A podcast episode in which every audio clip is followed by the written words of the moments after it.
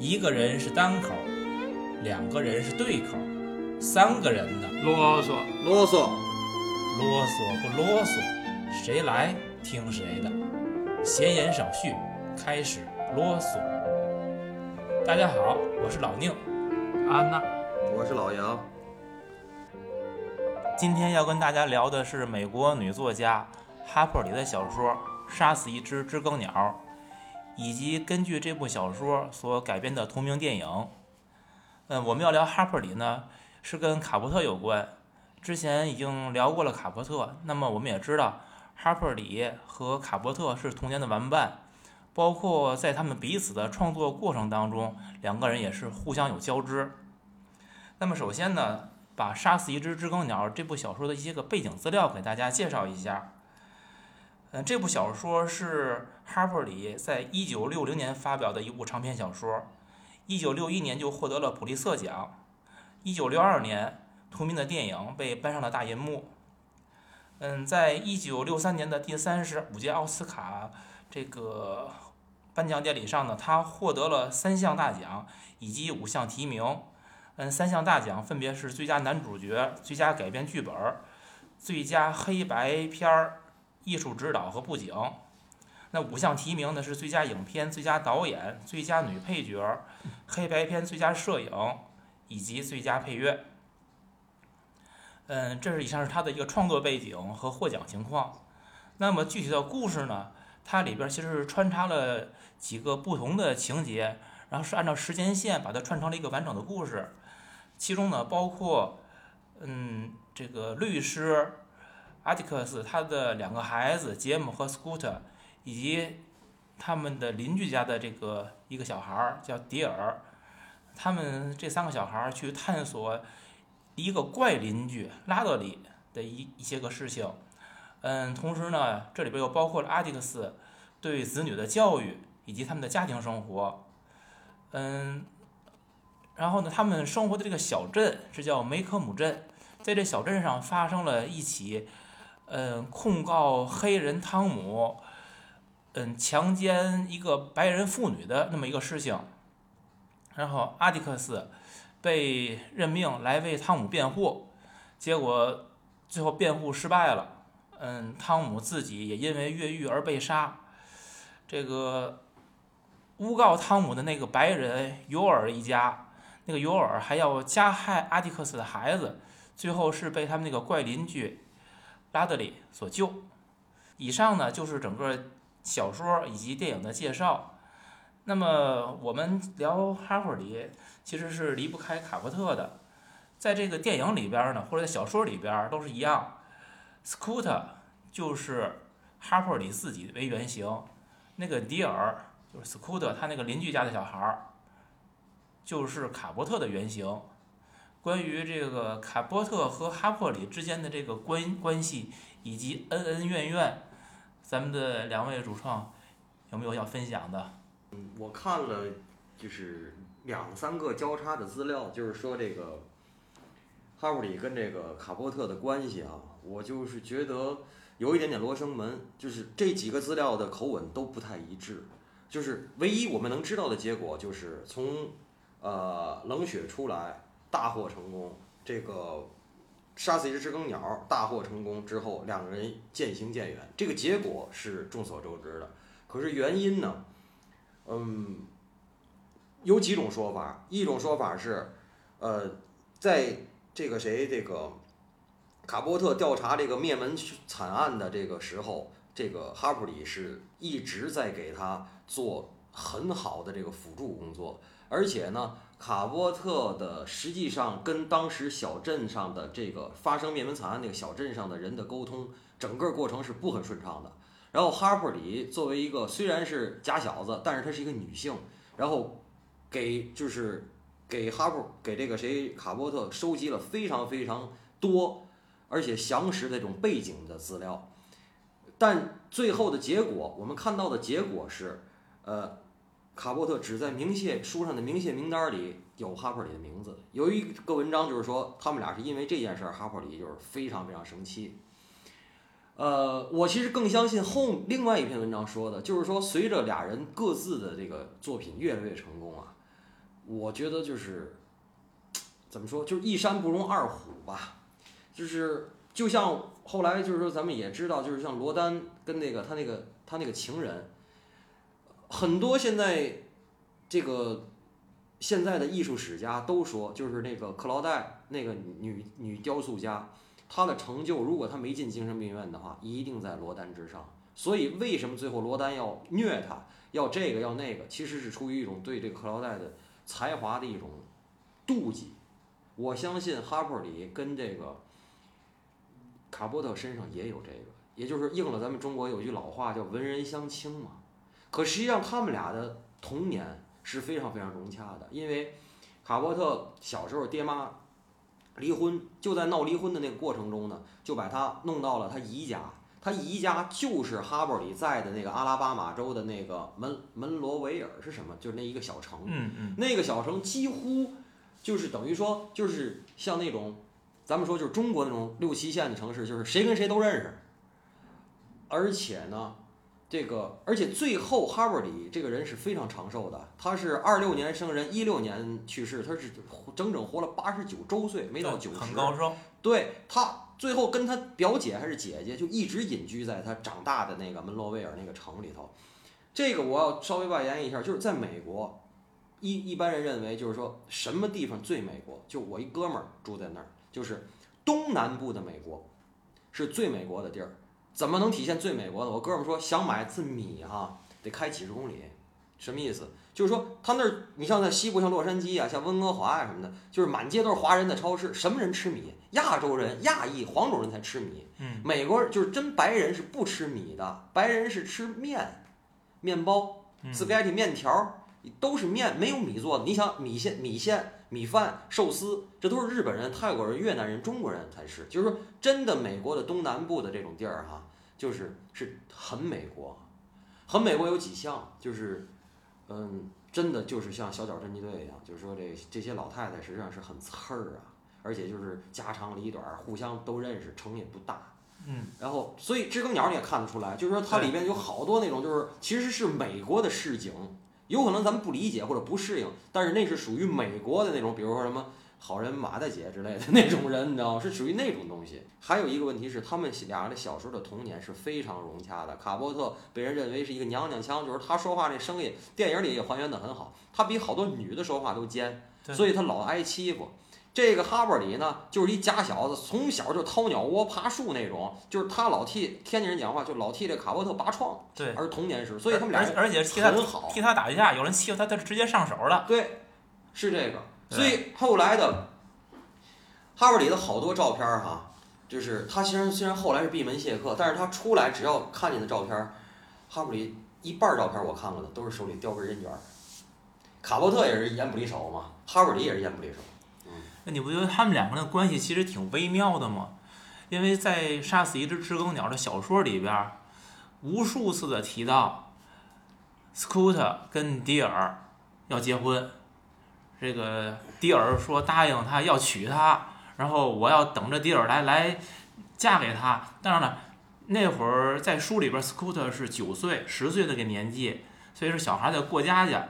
但是哈珀里在成年以后啊，写在这部书里边，无数次提到这个情节，真的，你去看，时不时的就拿这说一遍，时不时拿这说一遍。我的感觉，哈珀里对卡伯特是有点一往情深的感觉。我不觉得，而且哈伯里是终身终身未嫁，而是且他他的生整个生涯中是没有绯闻的，对几几乎就是零绯闻，他是零绯闻。就是在臆测一下，我觉得卡伯特是不是对他也造成了不小的伤害？除了这种，就是他卡波特写冷血，对他不做表示，然后他对卡波特其实是寄予一些希望的。我是从这个小说原著里边体会到这种感情了。因为你看电影里边对于斯库特和迪尔之间这种这个情愫，并没有过多的去渲染，因为这不是重点。但是在小说里边，这真的是一个很重的一块儿。起码在前半生，我认为他们两个人是互相一个依存的关系，是互相依存。但是就在这依存关系里，也有谁做的多，谁做的少。呃，既然就是说的话，我认为就是说，在这件事儿上，卡波特是完全是利用人的。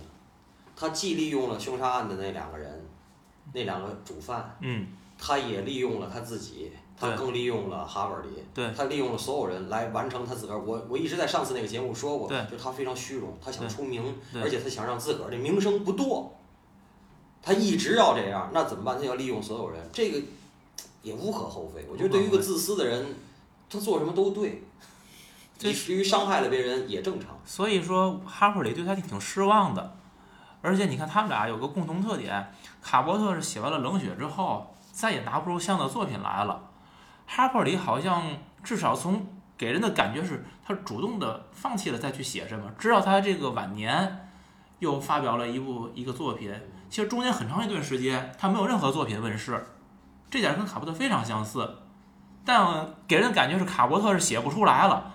而哈珀里好像是选择了一种隐居的生活，他远离喧嚣，他不写了，给我这种感觉。但是我是觉得，如果在生活中，我交叉看这几份资料，我是觉得，就是如果在生活中我是遇见遇见卡波特和遇见哈伯里的话，我可能更愿意跟卡波特聊天儿。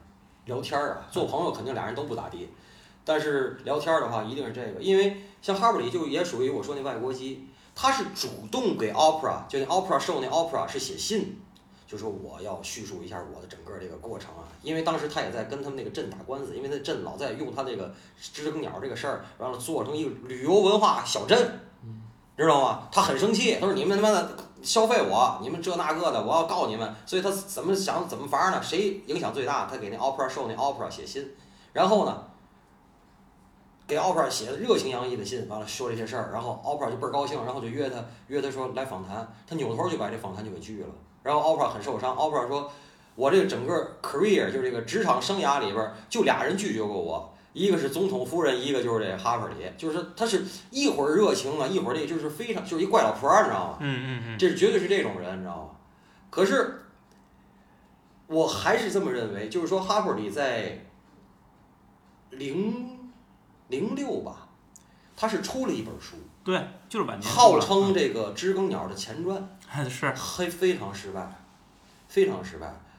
可是呢，还有一个东西就是，我现在咱只叙述事实，我跟您的这个就是剖析这事儿的角度不一样，我不想揣测，就是我只剖析咱们能看到的事实。嗯卡波特在自己晚年也拿出来了一个东西，但是没出版，为什么啊？他晚年他是想再红一把，就是再捞一笔。然后呢，他是写了他，他不以前我说那种衣香鬓影的那些 party 嘛，他写那些 party 大花边儿，把这花边儿串到一块儿，就有点那梦里花落知多少那个劲儿，就是写北京圈儿里这些人、嗯圈儿里这些事儿，然后都是假名字，但是你都对得上谁对谁那个。他把这书稿给人看了，看了，其中有几个当事人直接就威胁他，就是说，如果你敢拿出来这个东西，不是说我们这个圈子抛弃你的问题，是我们这圈子本来也现在不带你玩儿了，我一定让我们就是一定会让你身败名裂。哈，最最后等于说。这个谁，这个卡波特就没敢把这出版，没敢拿出来，所以他就更借酒浇愁，更不行，更不行，就更不行，就是这样。嗯嗯，实际上就是说，俩人在晚年都想在在鲤鱼打打挺挺一下，都没挺起来。对，卡伯特那谁那个哈珀里啊那本书，据说是很早以前就写完的，他叫《知更鸟》的前传嘛，实际早早年就写完了，他一直没有拿出来发表，说晚年要拿出来的，但确实如你所说，并不成功。我想给就是咱们听友稍微补充一个背景资料，就是说我最近一直有一个思考，包括呃跟老宁、安娜他们聊，就是菲茨杰拉德也好啊，聊我喜欢的那种，就是 Philip Roth，Philip Roth 是去年吧，去年死的，包括最近有这个。说这个谁捷克的是什么这个总统又给这个什么米兰昆德拉恢复他那国籍呀、我想说的是，就是我把范围拉窄一点，说是这个现当代作家、美国作家或者北美作家的晚年，就是是咱们会发现一个非常非常好玩的一个现象，就是没有中间道路，要不然就是英年早逝，要不然就是长寿的不得了不得了。毛姆是高寿啊，对吧？这个谁，这个咱们现在说这哈珀里呢，也是八十九周岁呀、可是你像这个菲茨加拉德，那最后他是等于心衰，他最后实际上是心衰，是心脏衰竭。这个谁，嗯，卡波特实际上说是什么，就是什么酒精依赖，他最后也是等于是多脏器衰竭。这种就是，你比如说，你像你像你像毛姆这种人，我就是说，这个我也是从作家 f e d o r Ross 也是一个长寿，就是你会看到什么呢？就是心里越阴暗，越爱吐槽的人。而且我一直说这哈佛里，如果在生活中遇见他，就是一怪老太太。那这些人相对的要长寿，要长寿。这个，然后拿自个儿当当炮竹放的这帮人，就像菲茨杰拉德呀，像卡波特，这就是燃烧自个儿，就是当一下，你看我这二踢脚响不响？你看我这 firework 红不红？这个这种人就活不长，没戏。这是，但是在英年早逝，就是和这个灿烂归于平淡，还有之间还有第三条路，就是我说像海明威这样，就是他想把自个儿当炮仗放了。最后呢，放了一溜够，发现我他妈还活着呢。活，但是活着以后发现我浑身已经一身病，我已经作不动、折腾不动了。那我能干嘛？我死去吧。这是行为艺术，就是我自杀。自杀，我不，海明威是绝对是被证明他没用药，他不是受就是受药物影响了，他没有。有人是因为比如吸粉儿啊，吸嗨了，比如说自杀，或者说就是吸粉过量那种，就是失误。海明威是真的，最后我我以我个人的揣测就是。我怎么还没死？我怎么这么做我还活着？关键他是一身伤一身病，他接受不了自己是一个弱者，他这种人，他是一个强者政治，那只能就是死自杀，就自己结束自己。所以我从这个美国作家的这种这种东西，我是觉得会打破一些我以前的看法。我以前的看法是，咱们这个跟咱们就是中西方的文化差异很有关系。中国讲的什么？叫我那天咱在群里边说，我说好死不如赖活着，就是谁活得长，谁说了就对。就是郭德纲说，一百个说相声的，你活最长，九十九都死了，你说什么都对。这是中国的文化，可是美国好像不这样，而且日本更不这样。什么芥川龙之介，什么这帮人，哪个不是什么？不是卧轨就是砍自个儿，一个个都立起个来了，都立得起来，都倍儿梗啊，都倍儿梗，都是玩都都玩死签儿这块儿。都没问题，可是中国你看玩死签儿的这几块料，谁敢玩？就是你你喜欢的老舍玩了，剩下人你像不都好死不如赖活着吗？可是最后又能怎样呢？又证明出什么来？不一定，不一定。所以就是中国那套东西，可能在中国就是好死不如赖活着，谁活到最后谁说了算这个事儿，就是你骂谁谁也没法没法还嘴了，可能成立。在美国不见得，在美国也不是说活得长你最后就成。所有的所有人都说，你像卡波特也好。你像菲茨杰拉德也好，你像什么，你都是盛年时候你出来的东西就是牛逼，你晚年出来的东西不行就是不行。对。你不是说晚年我还出来颤颤巍巍、德德艺双馨老艺术家掺出来了你就行，不见得。嗯，对对对。啊。而且恰恰是你嘎嘣一死成了，啊那就成了，而且永远都成了。啊，你像赛林格什么的，他最后就是我直接我就隐居，这个谁也是隐居。而且我还有一个小花絮，中间儿啊，这个谁这个哈伯里是不。接受任何采访，对，然后他闭门谢客，但是实际上所有人都知道他住在那个门罗维尔，就住在那儿，他跟他姐姐。然后，但是有一个人就是是好像是在图书馆还是什么的，就跟他说说我还太喜欢您的书了，您怎么不接着写呢？完，老婆反正就是一阵冷笑。完了，老太太告诉说，我都已经写过这么牛的书了，我还要写什么呀？其实我觉得潜台词一个就是有点傲，有点。牛逼哈，还有一个就是，其实是我都写成这样了，我也我也写再写不出来这么牛逼的东西了。再写这个再写就砸锅了，那就砸锅了，所以最后砸锅了呀，最后砸锅了呀，就是这样。所以，我毛姆是我很喜欢的人，就是毛姆是绝对是什么，那是毒舌，就是那他谁他心心里阴暗的不得了，他逮谁骂谁。可是这种人他只要能写出来，能发出来，就是那种像咱小时候见那些老太太逮谁骂谁老太太，可长寿呢，绝对长寿。你拿自个儿当炮仗放那帮，那一定活不长，一定没戏。咱们交代了很多关于作者的背景，以及哈珀里跟卡普特卡普特之间的关系。呃，咱们再翻回头来，这本书或者这个电影为什么叫杀死一只知更鸟？咱先来解一下这个题。知更鸟大家可能都已经知道了，它正确的翻译，这个这个叫 mockingbird，应该是反舌鸟。知更鸟呢，嗯。好像有一种解释说，这个电影最早被翻成了知更鸟，所以后来的小说呢也就跟着叫知更鸟。实际这个小说最早翻译过来的时候，多数是叫反舌鸟的，而且在台湾的话，这个翻译叫梅港城故事，都是采用这样的一这个译名。梅港城实际就是指那个梅克姆县，台湾翻译成梅港。呃，如果是真正的叫知更鸟，是应该另另外一个词儿叫 robin，那个是知更鸟。呃，而且其实这个知更鸟就这个名字，就美国有一个饶舌歌手，就那 Eminem，他曾经推出一个那 encore 一个非常著名的专辑，里面有一首歌就叫这个 Mockingbird，大家可以听一听。在小说里面呢，我们其实很容易理解知更鸟，它是指代了两个人，一个是被诬告的黑人汤姆，另外一个其实是指的那个怪人拉德里，他一直是在屋子里边隐居着。因为知更鸟它本身代表一种意象是什么呢？它是只为人们歌唱，只为人们带来欢乐，而不去做任何坏事儿，所以用它用知更鸟来指代所有那些美好的东西。如果我们把这样的一个事物给加害了，实际是我们做了一件很大的错事。所以这本书以这个题目，嗯，也意思也是暗指，就是在那个年代，就是美国还存在这个嗯种族歧视，嗯黑人和白人还是非常对立的一种情绪之下，嗯白人对黑人做了什么事情，他用杀死一只知更鸟来指代。我其实是想问，因为你们也都看过了，像杀死一只知更鸟这样的作品和冷血相比，你们会更喜欢哪一种？我都不喜欢。我说实在，就是说，卡波特这个选题是我跟安娜都是共同的决议啊。杀死一根一只知更鸟这个事儿是宁老师的这个提议，然后我根据您这个提议呢，我就交叉找了一些资料看。我也想就是今天想跟你学习学习什么呢？这杀死一只知更鸟啊，是公认的啊，二十世纪美国到做了无数次问卷，最受欢迎的小说，而且没有之一。我我我不能接受，你明白吗？不是，我觉得什么丧那么夸张吗？是是是是是，真的。而且丧钟为谁而鸣？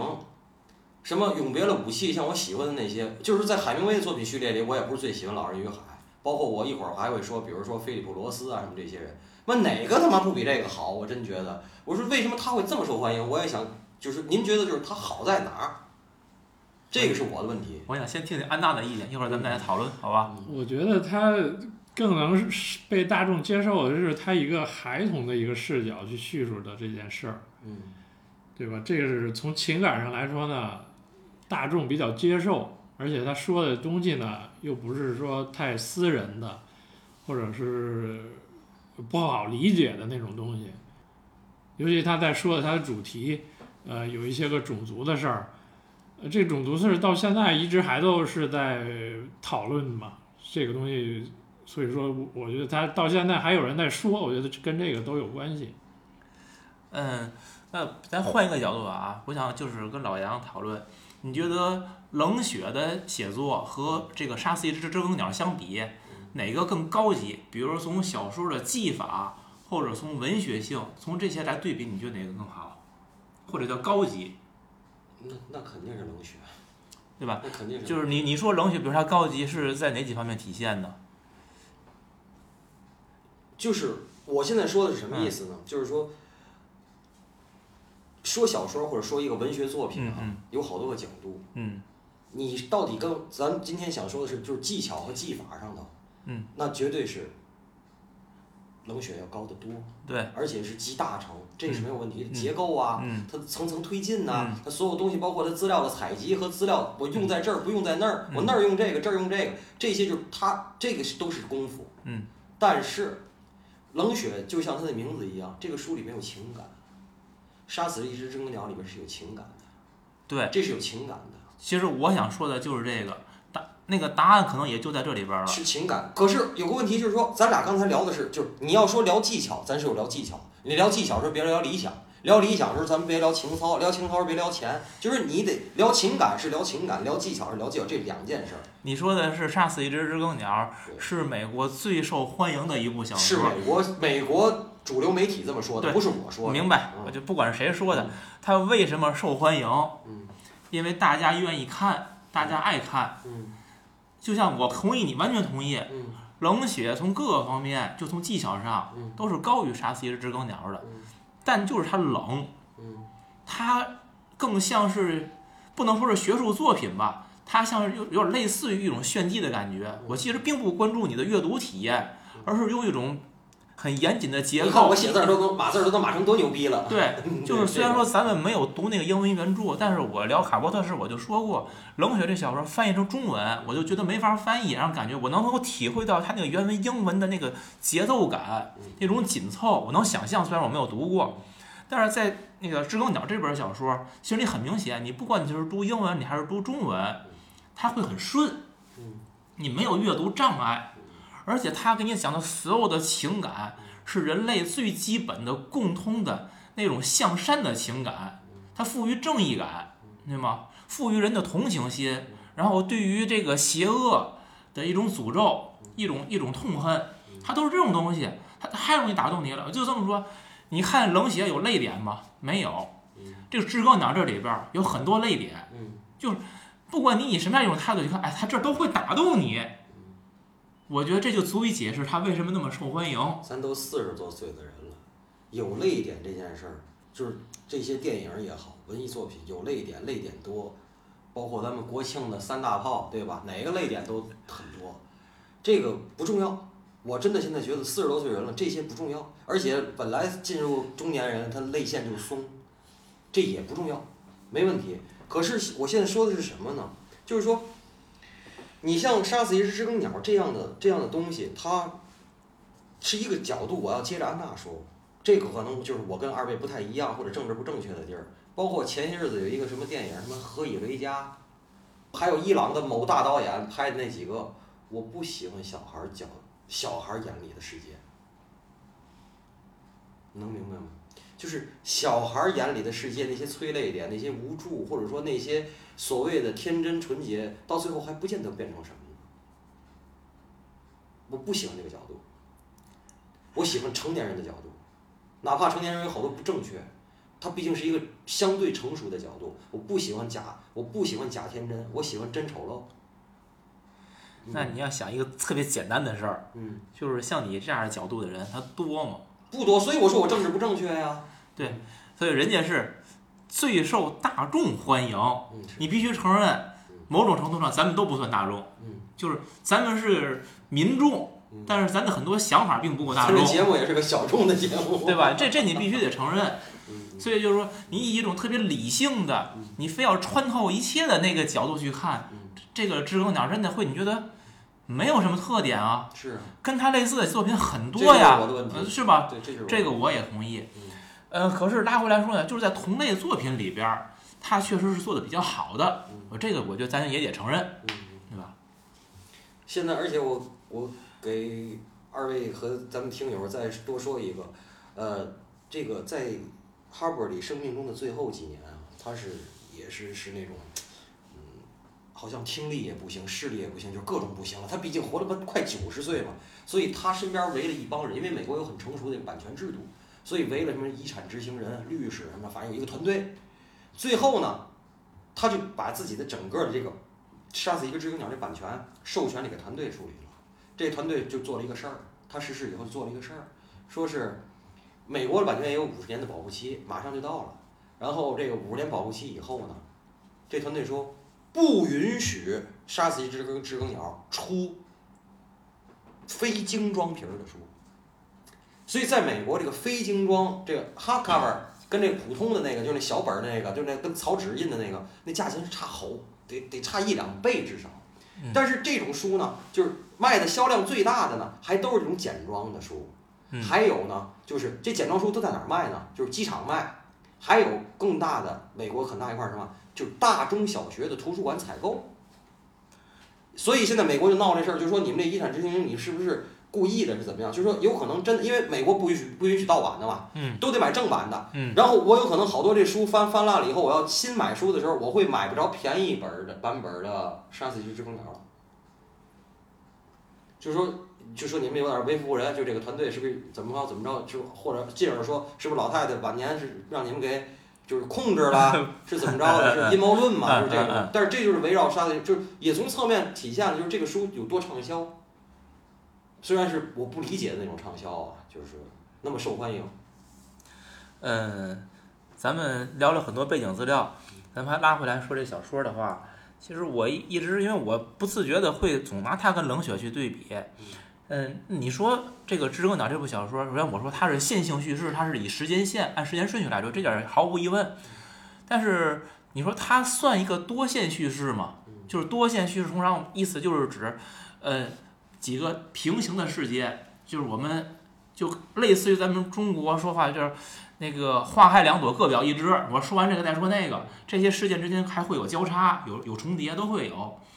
对于知更鸟来说，我对这个就始终没有一个自自己给不了一个结论，因为它这个事情的发生是一件事情接着一件事情再发生，可是每件事情又之间又并不是一个强关联。就是它，比如他包括这三个小孩儿对他们邻居那个拉德里对他的探索，你跟呃阿迪克斯去替替那个黑人汤姆辩护，对吧？他们这之间就本身就没有什么关联。你你说他这个这算一种什么样的叙叙事结构呢？它不是叙事结构，我我一直就是说，嗯。呃，你冷血吧哈，嗯。冷血是就是这个案件，然后他真实的用他的写作技巧来呈现这个案件，然后就是我说那个他妈码字儿码出花来，嗯。这个是他是来陈述事实的，嗯。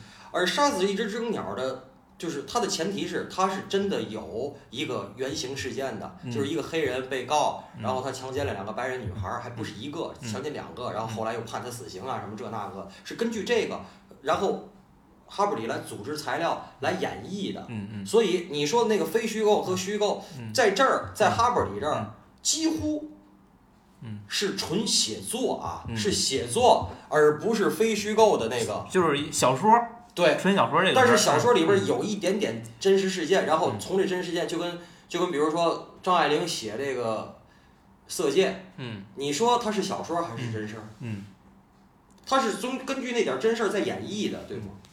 对，没啊错没错。那这个小说的话，你看哪，就是大家去介绍这部小说的时候，不同的人会有不同角度来说。有的人说这是一部关于爱、关于教育的小说；有的人会说呢，这是一个这个反对种族歧视的一部小说；嗯还有人会说这是什么？这是一部关于正义的、关于良知的这样一部小说。每个人角度会不一样，你们会怎么来解读这个呢？是不是里边的故事相对丰富了？对吧？有有这一块儿的内容，有那一块儿的内容，只不过比重不一样，可能某些人解读就把这块儿拿出来了。是，其实哈，这个也许能从另一个侧面来解释一下，就是为什么这个小说挺受欢迎的。它包含了很多正能量的东西，真的。你想，他讲这个父辈对子女的教育，而且他这个阿迪克斯对于他的两个孩子的教育方式，你即使拿到今天来看，一点儿不落伍，是非常先进的。而且可以很肯定的说，即使在今天，咱国外不知道，至少在中国很多家庭做不到。他那种就是启发式的、不强迫的、引导性的教育，很多现在中国家庭也做不到，而那会儿他做到了。然后他本身又是一个正义的化身，在那样一种呃白人对黑人有巨大的歧视情况下，他能够站出来为黑人说话，获得了普遍的尊重，他就是一种社会的非常正面的形象。他把这东西结合起来之后，是不是也是大家认可这个小说一个很重要的原因？嗯，这些个主题呢，咱们可以一个一个的来讨论一下啊。你看，呃，那个关于怪人拉德里，其实这个也跟小说的结构有关系了。就是小说一开始是三个小孩儿，对于他们的邻居这个拉德里从来不出屋，他们就很好奇，比如他是一个有怪癖的，是个精神病，还是已经死了，还是怎么着的，各种猜测去探索。到影片的最后的结束，又这个拉德里实际是救了他们，因为那个尤尔一家，因为这个这两个小孩儿他爸爸给那黑人辩护嘛，他很愤怒，所以他要杀他们，是拉德里把这两个小孩儿给救了。这样的话，你们觉得这能算一个闭环吗？就是以拉德里开始，又又以拉德里来不是说结束。不是说闭环哈，嗯我我想跟跟二位和咱们听众说的一件事儿是，咱们需要承认的，就是不管别的，嗯小说这件事儿，嗯文学作品这件事儿，到今天是有很大的进步的。嗯也就是说，你看，我老说就是我父亲母亲是非常推崇这个像托斯托耶夫斯基、托尔斯泰的。我小时候跟着也看了不少，可是你今天让我看，端起来那个书啊，是真困。你知道为什么吗？它的情节推进呢，慢，很慢。但是但是他说的那些很复杂的那种人类很崇高的情感，是不是很牛逼、很美好，或者说很神圣呢？我都同意。但是他情节的所有的铺陈的节奏，是咱们现代人已经不喜欢或者不适应了。这些跟知更鸟，你刚才说的这个拉德里这个事儿，我马上我就说，我就一看我就说，我说咱们今天的现代人，二零马上二零二零年了，咱们看过多少的先抑后扬，看过多少的反转，反转又反转。你像拉德里这种什么反转，这种先抑后扬，太小儿科了，我是觉得。就是你要承认，就是文学作品，就是文学这件事儿啊，到今天，咱甭管是往好了升级还是往坏了升级，是绝对比他们六六一六二年的那种东西是要升级了的。这点儿跟您谈而且点不审同意见。而且审美情趣也有变化。这个有点类似于咱们聊电影，现在很多反类型一样。嗯传统小说的它这种套路，你说抑扬扬抑都无所谓了，嗯大家已经熟悉这个套路了。嗯但是难的是在这个套路之上，怎么你把这个充分的表达出来？你想表达的情感或者你想讲的道理嗯，说清楚，然后别人还认同，愿愿愿愿愿意跟着你跑，步说清楚，实是一个成功的小说家必备的东西。对嗯是比较通俗的。但是说你说完之后，就会让人觉得这个东西好，嗯嗯嗯，就是同样说这件事儿，说的水平还是有高下之别的，对吧？？就比如说《知更鸟》，一定是说的水平高的一个小说。嗯但是我们现在呢，你不管是文学还是影视，把反类型作为一个目标的时候，这本身我认为这路也有点偏了。就是包括现在很多，比如咱们会有时候讨论一些电影，就会有有分歧，嗯我就会觉得这个电影就是没什么意思，可能嗯你们会觉得就是挺好的，嗯还是比较反类型，或者我就问你，咱们聊过吗？我说为什么你就这东西有名儿它好，就因为它反类型，所以它就有名儿。咱先别说好不好，它就出了名儿了。嗯但是它能够出位，并不代表它的成就一定非常高，至少我是这么认为的。同意。相反的，这种传统的最大路货的东西里边儿，如果他能把这种朴素情感讲得非常到位，我认为他永远都是经典。他是真的是不随时间流逝而减色的。嗯，同意。而且其实咱们阅读一一个作品的时候，你可能很难，就你不自觉的，你阅读一个六零年代的、一个七零年代、一个八零年代的，你会把自己就带入到那个年代，去至于那个时空去理解这部作品嗯。如果你以现代的观点去理解一个几十年前的作品本身，这你自己就已经就出戏了就，你读不下去。是。对吧？所以我们是先带入自己，带入时代，然后再去理解作品，理解这个作者的情感，这样这个小说的味道是我觉得是可以读出来的。嗯，是是这么一个概念。所以咱们咱们接着讨论小说啊，那个，嗯，有人当这个教育读物来读这本书，这本书首先我说我也推荐给所有的家庭、父母，包括孩子去看，真的是很适合他们去瞧。这个艾利克斯对杰姆克斯库特的教育，你们有什么嗯感想吗？也就是看看，看看，也就是嗯这个咱们来说没有没有实际的指点意义。这怎么讲呢？那个他的理念都没问题，你都可以去接受。操作但是但是你拿到咱们这个环境下来，你可以去这么做，但是很难去让孩子有个特别好的发展。就是我能具体一点儿来说，就比如说你觉得他的哪哪种做法，在他那个年代或者在美国能成，他到咱们这儿就不成了，或者哪怕跟电影脱开，那个比如说我们现在我们做的某些事儿，那他那个他就不会这么做，但我们必须这么做，能不能就通过这种对比来阐述呢？他们有个就是不管孩子做什么事儿，都去鼓励他。咱们去都有孩子了，咱在孩子小的时候也都是也有过这种情况，确实管用，但是一次两次的，时间长了不管用了。我不知道这个事儿放到国外是不是他一次两次不管用之后，他是不是还是还是这样做？但我觉得 放到咱这儿来，两次不管用了，第三次你就得实实你你换什么？你换什么方法？就开始这个棍棒出孝子了是吗？就这个理念嘛。我在我在就是北美是教过青少年的这个网球的，在国内也教过。我用我两边儿都教过的一点点个人的这种经验，我说是这样：美国的教练呢，永远是不论是教什么，跟孩子说 “You are the unique, you are the best”，你是最好的，你是唯一的，你是这个，你是那个。所以，洋人家孩子很阳光，然后自信心超强，但是实际上有时候，比如说你会下棋吗？我会，我很会。然后一弄出来臭楼，但是他自信心特别好，他那种挫败感什么的也没有，就是永远是我就是我们教练说了，我爸爸说了，我是世界上最好的、最棒的、唯一的。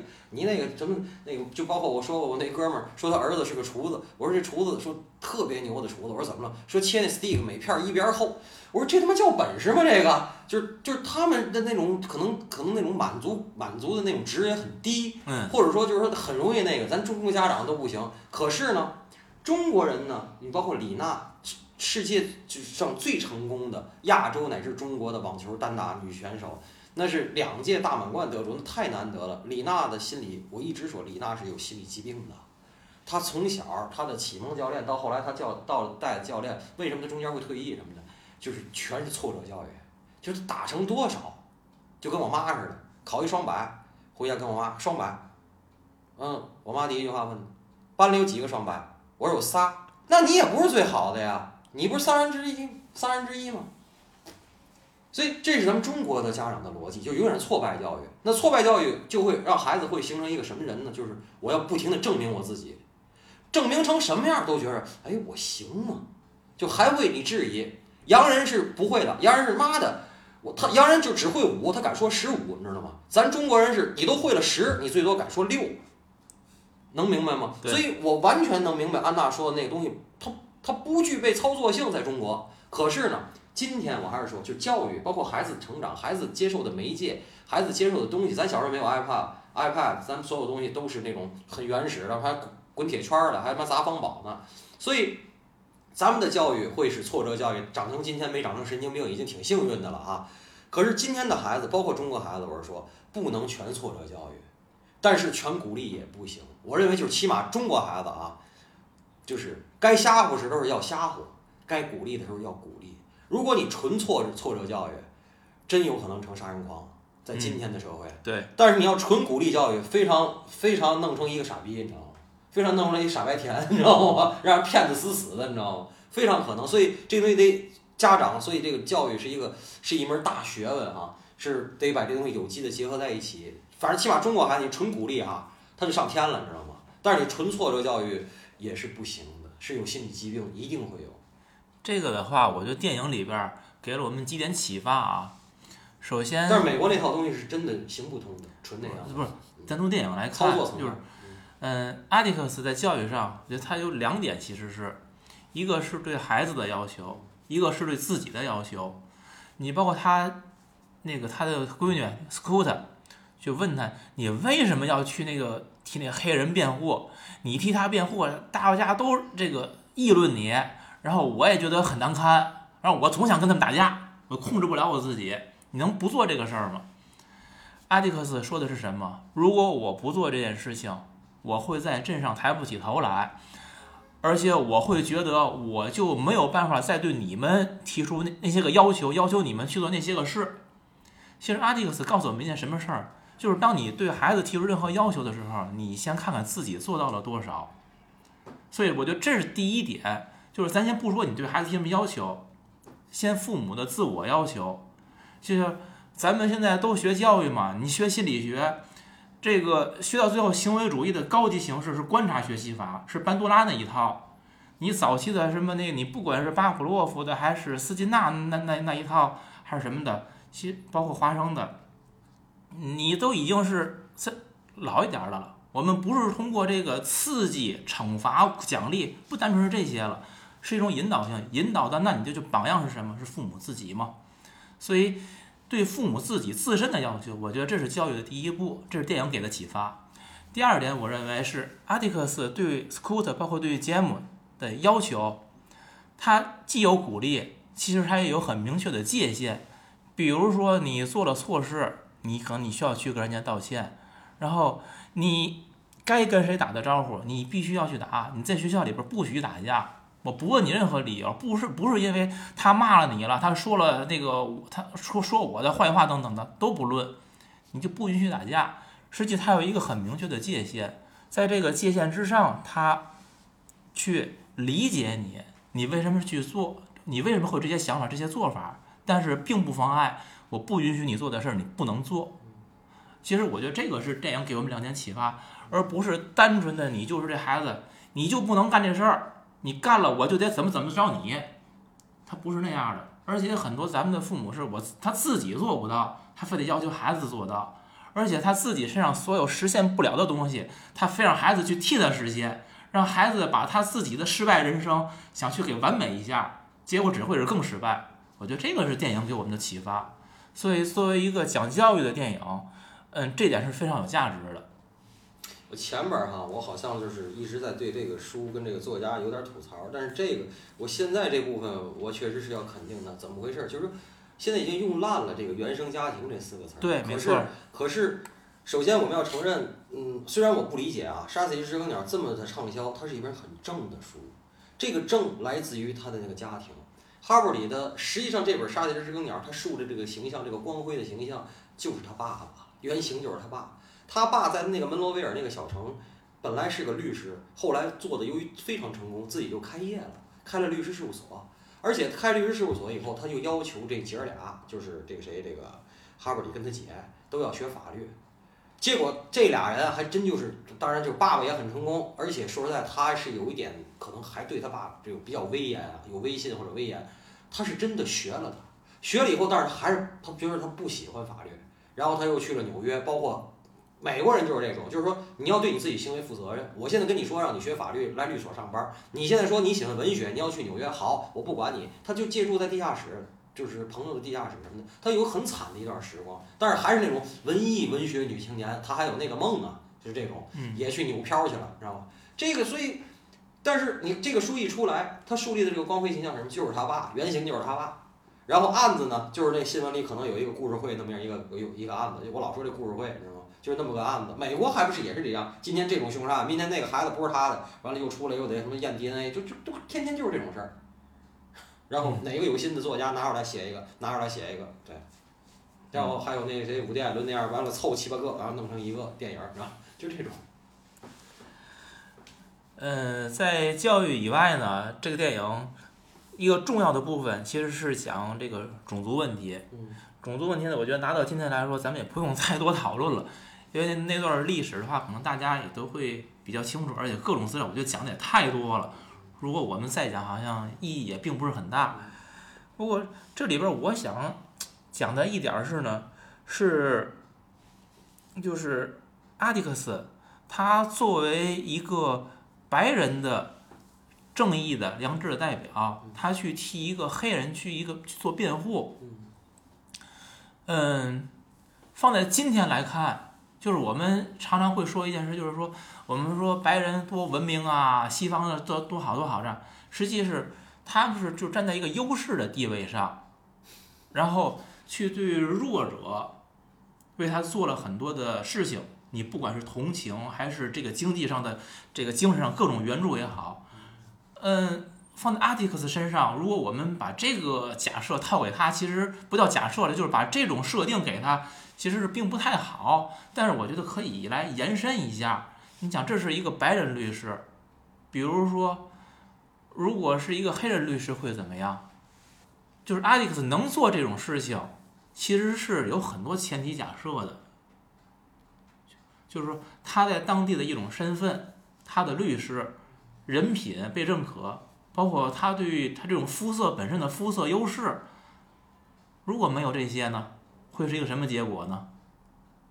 这个事儿以前咱们讨论过，就是说这个嗯，是他宗教立国，提倡这个人和人的与人为善啊，所有这些东西，宽恕宽容，但是就是当他比你强的时候，他会各种帮助你；你不如他的时候，他各种帮助你；当你跟他一样，甚至比他厉害的时候，还不定什么样呢。我一直说这个，这个事儿是。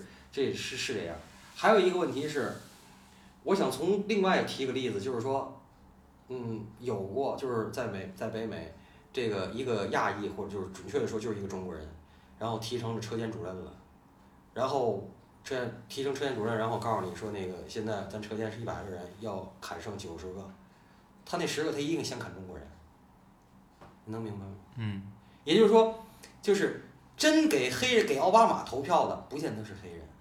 可能是白人会给奥巴马投票，真黑人不给奥巴马投票。嗯，能明白我说的意思？对。所以就是说，你利用你在当地的威望，你利用你是个白皮肤，当时社会主流，你来站出来，我我我不能说他是沽名钓誉，这书里也从来没说过。但是我告诉你，沽名钓誉这件事儿在美国是常态发生的，这种伪光正的事儿是小概率，伪光正是小概率。对，嗯还有一个就是他是被任命来做这件事儿的，他不是自己主动要求有这个类似于法律援助。嗯，对，而且呢，我觉得这还是有政治的因素在里边儿，就是他的上层，法院或者是检察院，他来定这件事儿，他肯定考虑到，如果说他只派一个黑人律师来，那可能结果就是双方矛盾会更加激烈。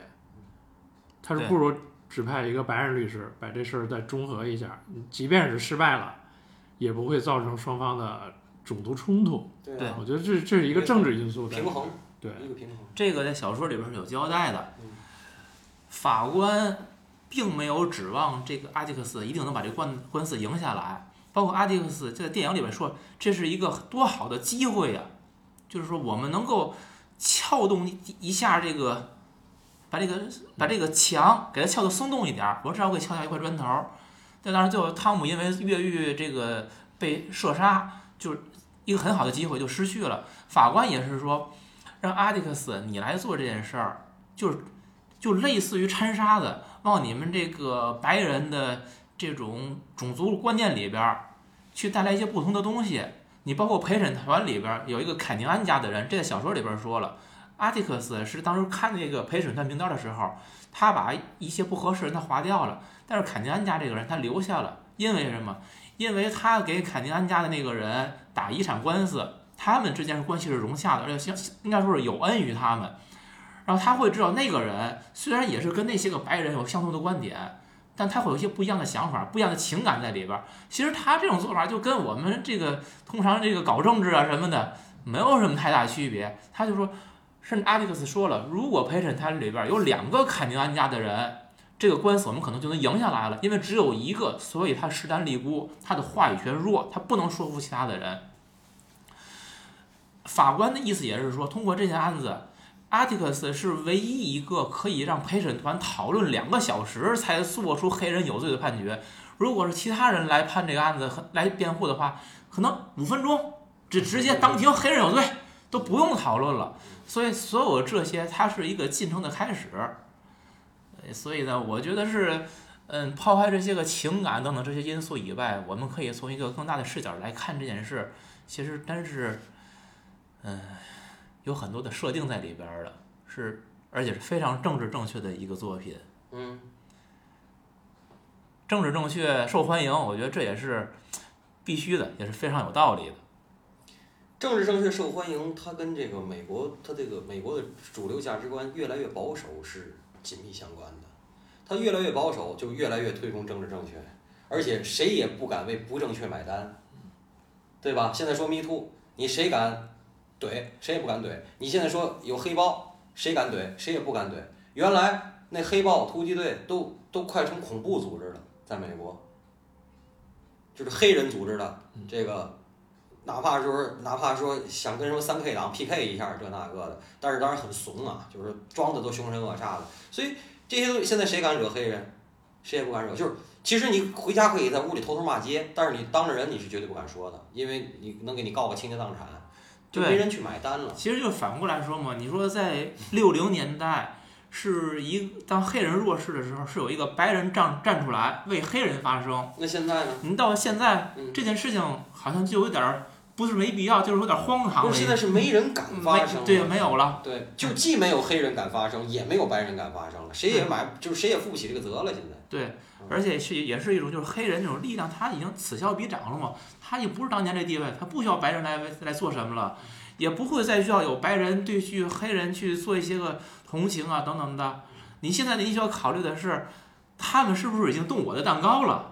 我我我我白人该怎么办？是我是弱势的，我我需要人保护我了，对吧？但是还是黑人也没有强大到，或者他们也没有那个愿望去对为白人来做什么。而且北美两大国，它的这个都是移民国家，嗯的不就是说现在的社会问题不能简简单单的理解成白人和黑人了，已经。对。它里边掺杂了种族应、该是各种族裔多，种族、对多宗教信仰，嗯。它不是也不是什么基督教和伊斯兰教之间的了，也是多种族之间的。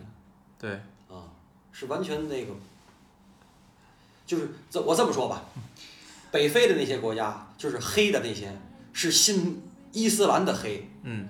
嗯，还有什么都不信的黑，嗯，还有信天主教的墨儿，因为墨西哥这些都是就是天主教，就是信天主教的墨儿，还有信天主教的意大利，还有意大利的墨西哥混血，嗯所以你看，后来咱看了好多照，好多好多电影儿，就是包括后后面咱会聊的那些电影儿，就是他们那种种族歧视，已经歧视的不是说白的歧视黑的，或者白的歧视黄的，就是已经歧视的很具体了。就是你不要在墨西哥人面前哭，你不要在希腊人的饭馆里吐唾沫，那那都是就已经很具体了，就瞧不起人那种你是这样。用伟大领袖的一句话来总结呢，叫“事情正在起变化对，是的。The Bible